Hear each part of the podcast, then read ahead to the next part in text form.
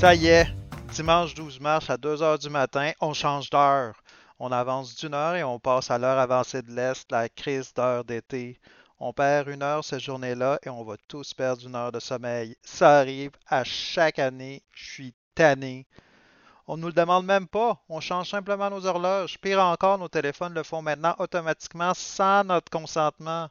Chaque année, je suis de mauvais poil parce que j'ai pas beaucoup dormi et je me dis, l'heure d'été, c'est de la crise de.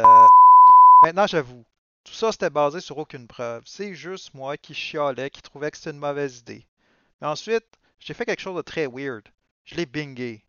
Ça n'a rien donné, fait que je l'ai googlé. Apparemment, il existe un groupe de chercheurs partageant les mêmes idées que moi et qui ont exactement la même opinion que moi. Merci au billet de confirmation. Il croit que l'heure d'été est une très mauvaise idée, et pour un tas de bonnes raisons. D'abord, ça affecte les enfants.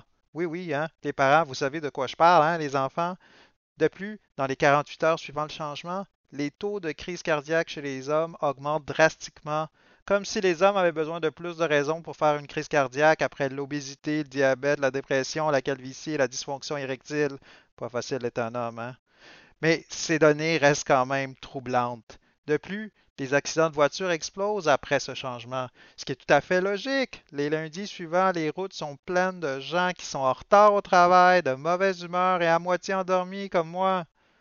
Appelez ça comme vous voulez, mais c'est pas l'heure d'été, c'est une purge saisonnière et ça devrait s'arrêter maintenant.